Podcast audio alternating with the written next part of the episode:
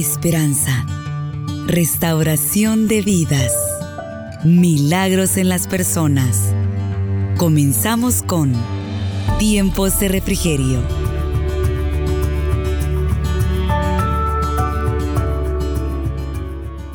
Un hombre tenía dos hijos y el menor de ellos dijo a su padre, Padre, dame la parte de los bienes que me corresponde. Y le repartió los bienes.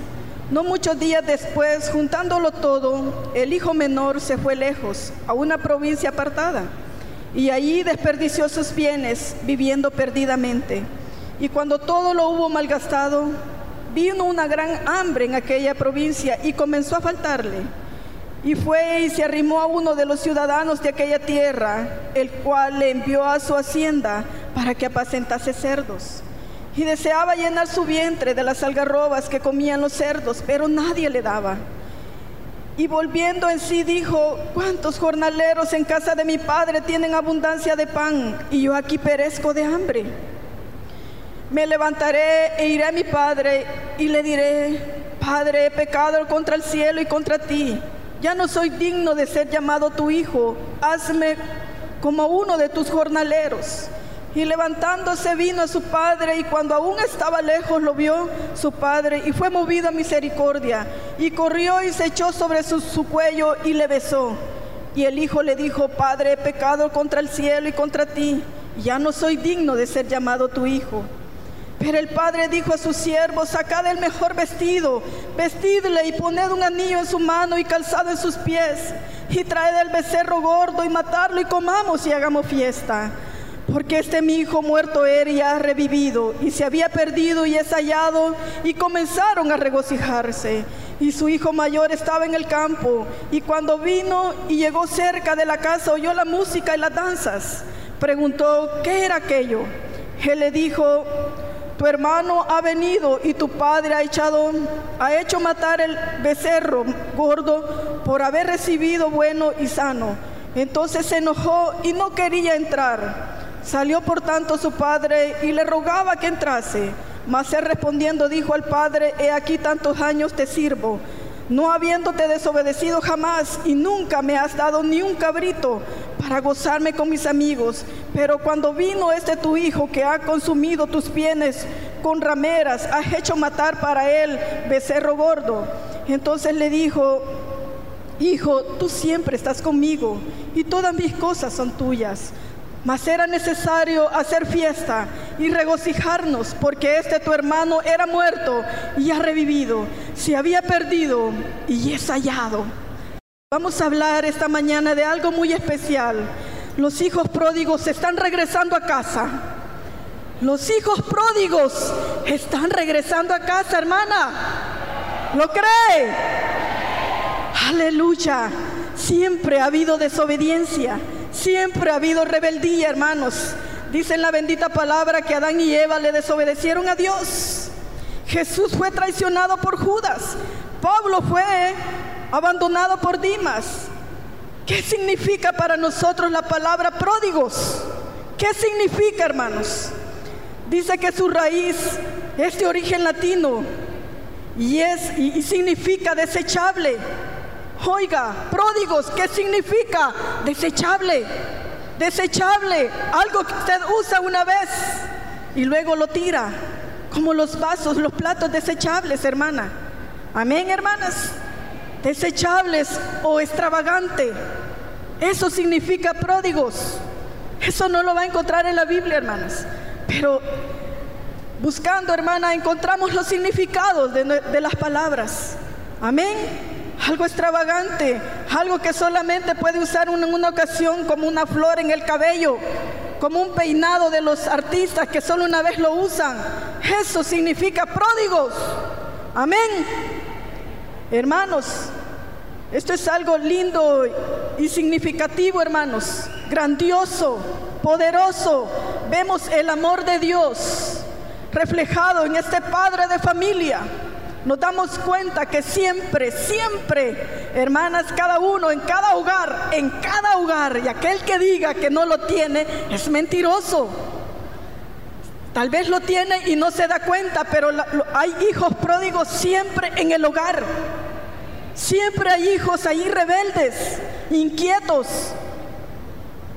Amén. Siempre hay, hermanos, hijos que quieren salir huyendo de la presencia de sus padres, así como este hijo, hermano, se había hastiado de estar cerca de sus padres. Se había cansado de tenerlo todo. Se había rendido, hermanos, así como nuestros hijos se, se cansan, se fatigan y dicen, ya no aguanto a mi padre, ya no aguanto a mi madre, lo mismo, siempre me, me dicen lo mismo. Así nos dicen nuestros hijos cuando nosotros los corregimos con la palabra. Amén. Dice hermanos de que esta parábola era tan importante y tan querida por Jesús, hermanos, que era necesario explicársela a aquel pueblo como ahora en día. Es necesario que usted entienda, hermanos, qué es ser un hijo pródigo. Aún aquí adentro, nosotros acá, aquí pueden haber muchos hijos pródigos. Aquí, hermanos, están cerca de casa, están cerca, pero no quieren entrar, no quieren estar en presencia de su Padre. Amén. Están aquí, hermanas, comiendo, hablando, durmiéndose. Hay hijos pródigos adentro. Aleluya.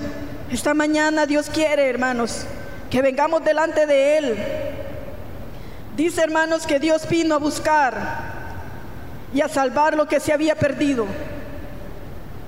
Gloria al Señor. La historia del Hijo Pródigo es una de las parábolas más conocidas, hermanas, que se escucha en muchas ocasiones. Amén. Ve, hermanas, como dice acá, un hombre tenía dos hijos y el menor de ellos dijo a su padre, Padre, dame la parte de los bienes que me corresponde. Y le repartió, le repartió los bienes, hermanas. Nos damos cuenta, hermanas, acá, ¿qué estaba haciendo este hijo?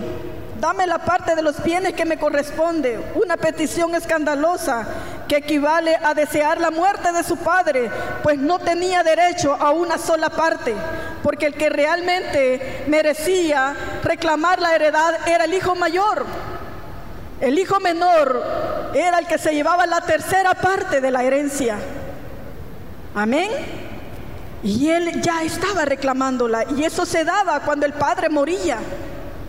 Solo si el padre moría, él tenía derecho a reclamar su tercera parte. Pero él fue el primero en decir, Padre, dame la heredad que me corresponde. Y dice que el padre comenzó a vender, comenzó a juntar, hermanos, toda la herencia. Y la dividió, hermanos, antes de haber muerto. Porque así hay hijos, hermanos. Hay hijos ingratos. Amén. Hay hijos, hermanos, que están haciendo eso con sus padres. Se están gastando en un año lo de una carrera de cinco años. Amén. Y el menor de ellos dijo, Padre, dame la parte de los bienes que me corresponde. No muchos días después, juntándolo todo, el hijo menor se fue lejos a una provincia apartada y ahí desperdició sus bienes, viviendo perdidamente, hermanos. Perdidamente. Pero vea, qué lindo, hermanos, este padre, como dice acá, y cuando todo lo hubo malgastado, Vino una gran hambre en aquella provincia y comenzó a faltarle. Y fue y se arrimó a uno de los ciudadanos de aquella tierra, el cual le envió a su hacienda para que apacentara cerdos. Era el, hermanos, este hijo había caído en un extremo tremendo, hermanos.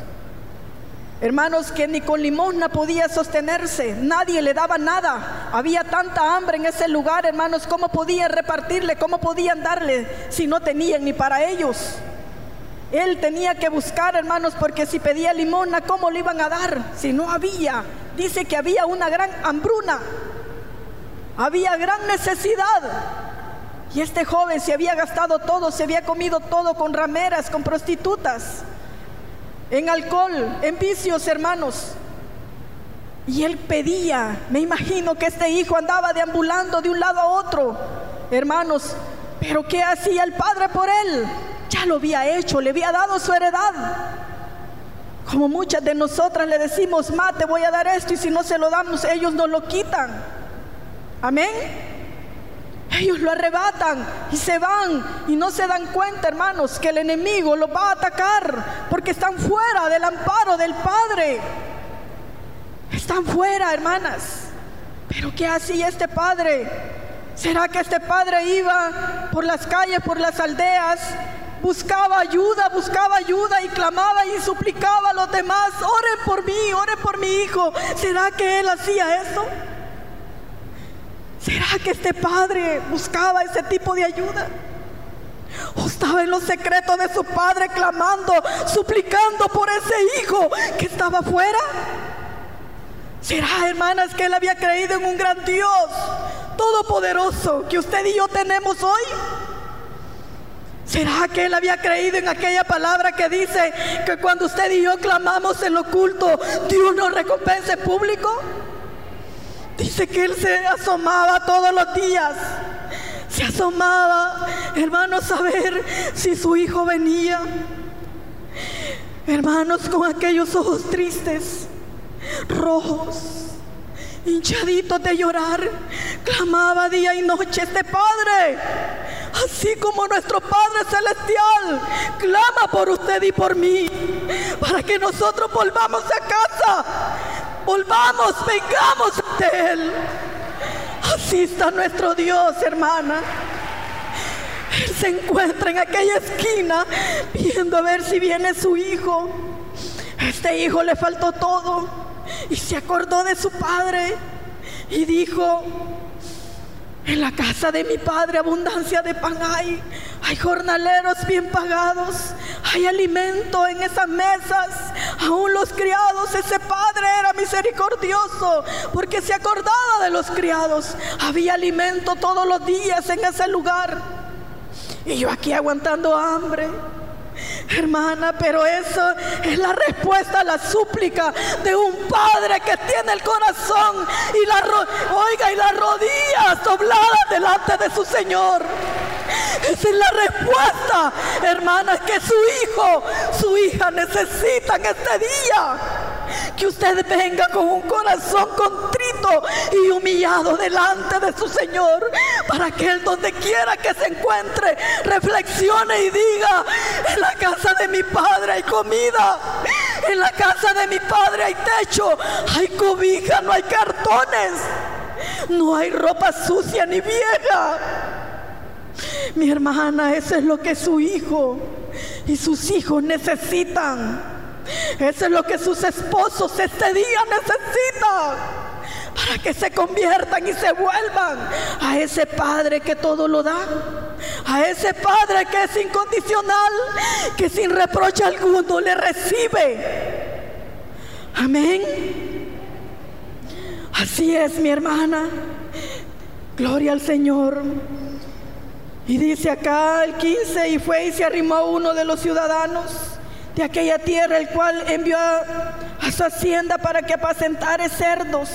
Y deseaba llenar su vientre de las algarrobas que comían los cerdos, pero nadie le daba, porque nadie tenía. Amén. Nadie tenía, mi hermana.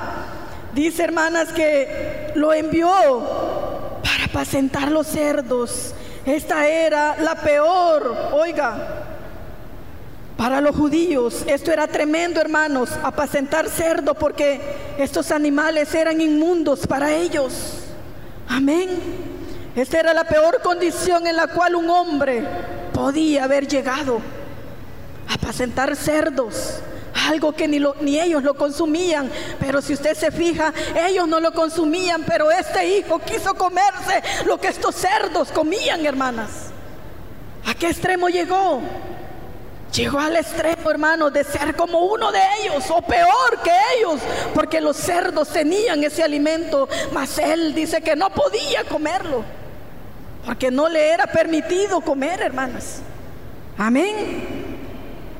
Y dice, y volviendo en sí, dijo, ¿cuántos jornaleros en casa de mi padre tienen abundancia de pan? Yo aquí perezco de hambre. Aleluya.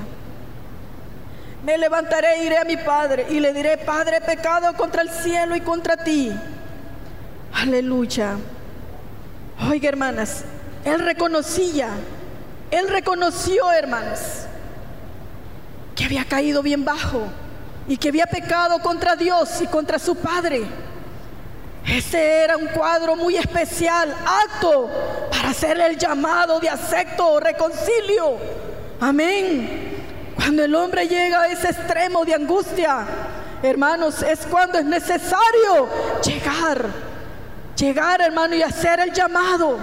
Que venga su padre, porque su padre le espera. Y le dijo, ya no soy digno de ser llamado tu hijo, hazme como uno de tus jornaleros. Y levantándose vino a su padre. Y cuando aún estaba lejos lo vio su padre y fue movido a misericordia y corrió y echó sobre su cuello y le besó. Amén. Oiga hermanos, levantándose vino a su padre. Hermanos, ¿qué estaría haciendo este padre?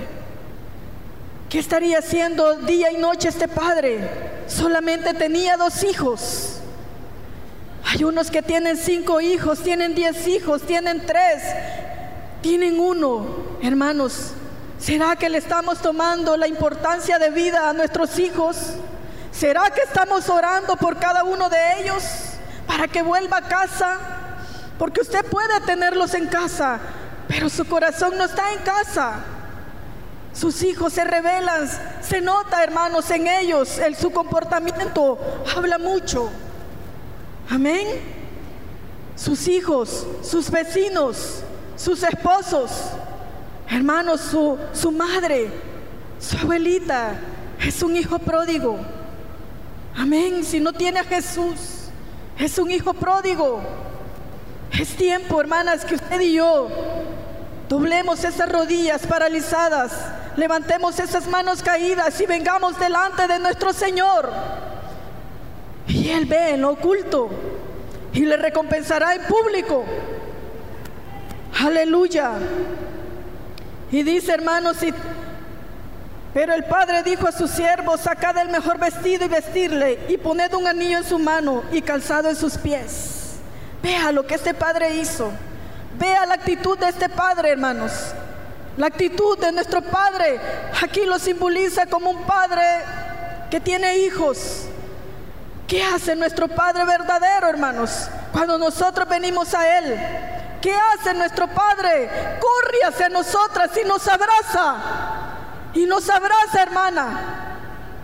Y nos aprieta fuerte, contento, alegre de que su hijo ha regresado. ¿Cuántos acá tienen hijos pródigos? Levante su mano si tiene algún hijo pródigo en prisión, si ha ido de casa y no sabe de él. Hay muchos que han desaparecido y no saben dónde están, pero tenemos un Dios poderoso que sí sabe dónde está. Él sabe dónde se encuentra. Él sabe si ese hijo tiene frío, tiene hambre, tiene angustia. Hermano, dígale a su Señor, doblega el orgullo de mi hijo. Por favor, Señor, tenga encuentro personal con Él. Dios es grande, Dios es bueno para traer a su hijo a casa. Ahora, ahora. Dios puede traer a su hijo a casa. Ahora Dios puede abrir esas prisiones. Ahora Dios puede soltar a su hijo de donde se lo tenga, mi hermana. Porque tal vez usted no, no se arrodilla delante de su Señor. Pero el diablo sí arrodilla a sus hijos y les pone las manos atrás. Él sí lo hace. Él sí lo hace. ¿Por qué usted con ternura no lo hace en su casa con sus hijos? ¿Por qué no le dice, hijo mío, ven, pongámonos de rodilla un momento? Si algo su hijo no se resiste a la palabra, él dice, está bien mamá, está bien, lo haré.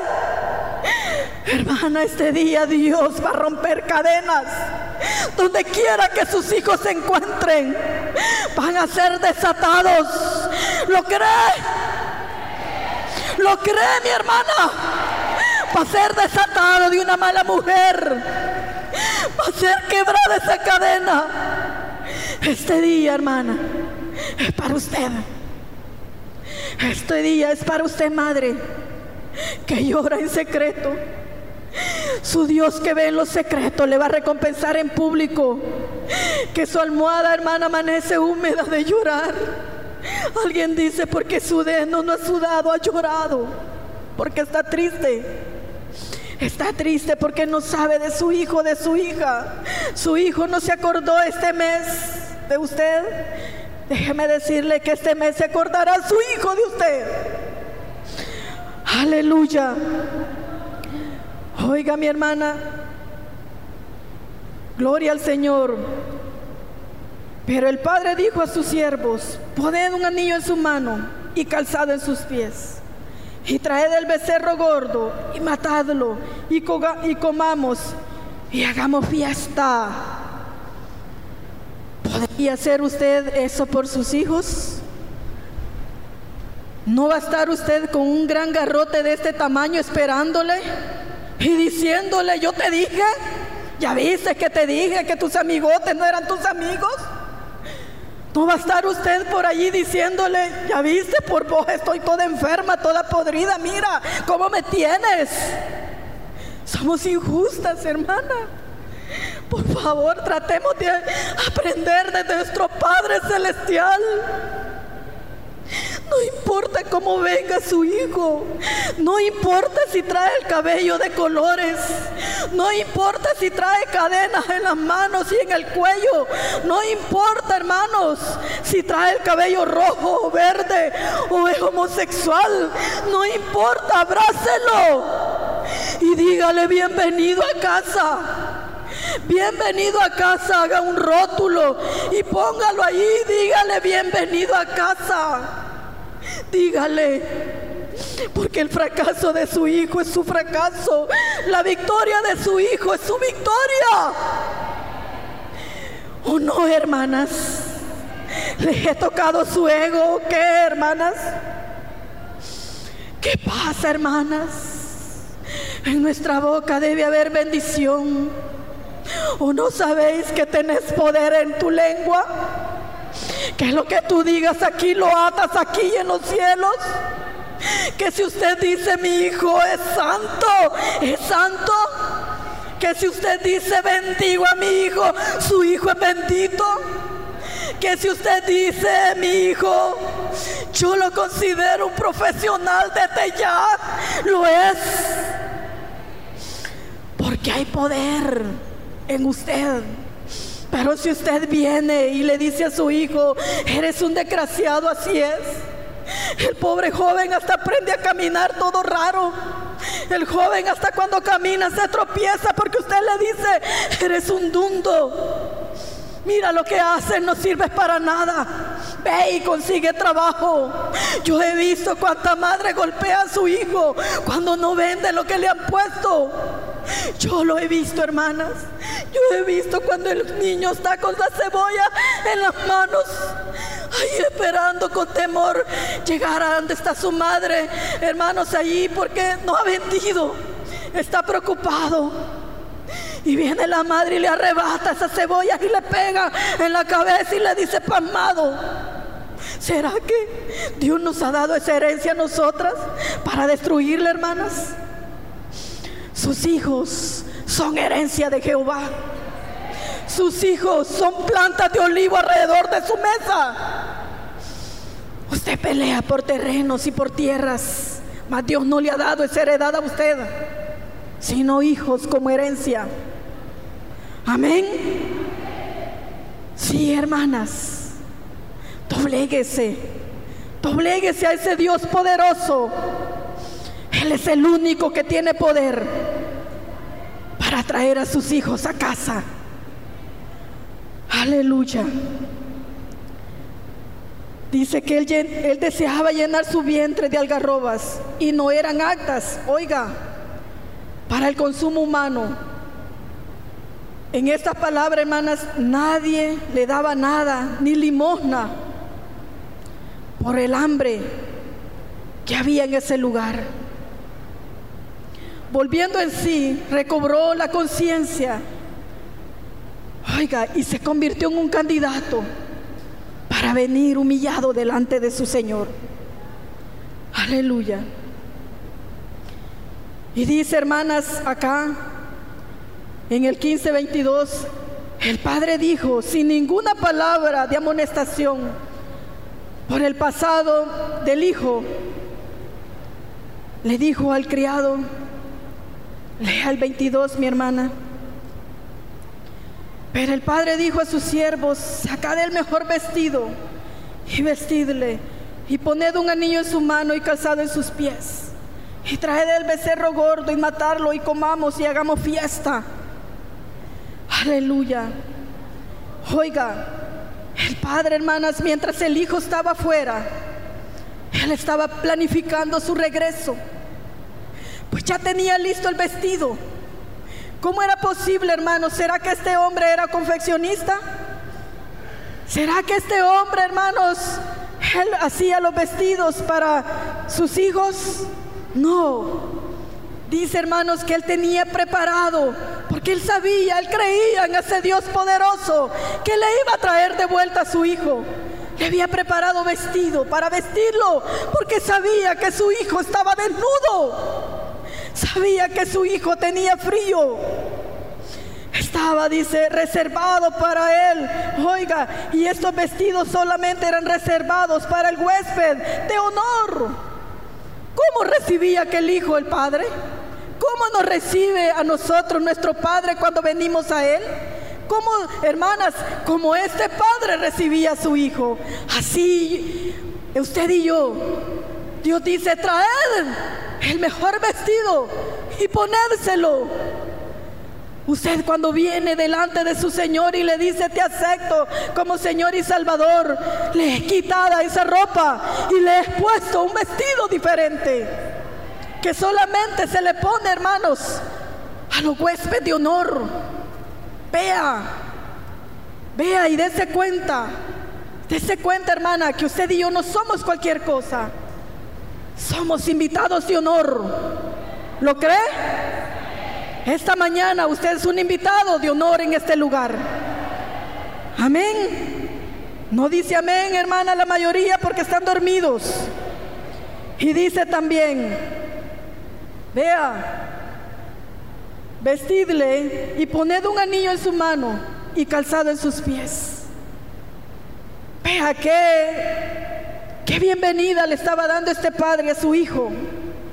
Ese anillo es un símbolo de autoridad.